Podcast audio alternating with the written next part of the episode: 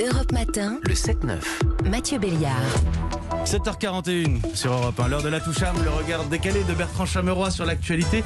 Bonjour Bertrand. Bonjour Mathieu. Alors euh, c'est un Français, deux Américains et un Japonais qui euh, sont dans l'espace et ouais, je sais, on dirait le début d'une histoire drôle, mais ça n'en est pas une. J-3 avant le départ de l'homme le plus énervant de France. Jeudi, Thomas Pesquet quittera la Terre pour rejoindre la station spatiale internationale, l'ISS. Franchement, c'est Français qui fuient le confinement, ça me dégoûte. Le type se barre à 400 km de la Terre, 400 bornes. Je suis à deux doigts de le dénoncer Didier Lallemand. Non mais on peut se le dire, Thomas Pesquet est hyper énervant.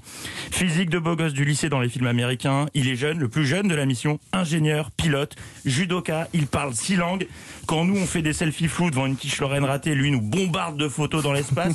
Et regardez, je suis en apesanteur, hashtag no filter. Et oh, ça va Calogero, ça va.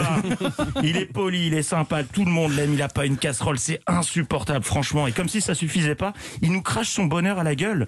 Dans Paris Match, il a expliqué que dans l'espace, la priorité, et je le cite, d'aller au bout de la mission. Le reste n'existe pas, ni les SMS, ni le téléphone, ni le rendez-vous avec le plombier. Oh le rêve Vous imaginez, six mois peinard, sans personne pour t'emmerder, sans nouvelles polémiques chaque matin, sans couvre-feu et surtout sans conférence de Jean Castex. Mais quel pied Il va avoir une meilleure vie que la nôtre. Vous avez vu ce qu'il va manger? Des plats préparés par François Adamski, meilleur ouvrier de France et Bocuse d'Or, et par Thierry Marx. J'ai le menu hein, qui a été publié euh, par Paris Match. Petit épeautre croquant et crémeux, céleri fondant et truffe du Périgord, suivi d'un bœuf bourguignon, poitrine fermière fumée, champignons et petits oignons glacés, et pour terminer, crêpes Suzette au Grand Marnier.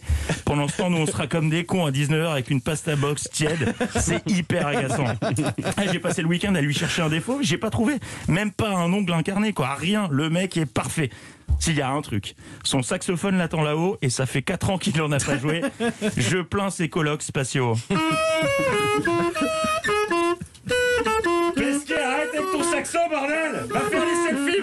Avec ça Allez, bonne chance et bonne mission à Thomas Pesquet. Et surtout qu'il en profite bien, hein, parce qu'à son retour dans 6 mois, quand il verra qu'on sera encore en couvre-feu confinement à cause des variants ouzbek et basques, fera moins le malin, Buzz l'éclair. C'était c'était George Michael le saxophone Enfin, oui, oui, oui.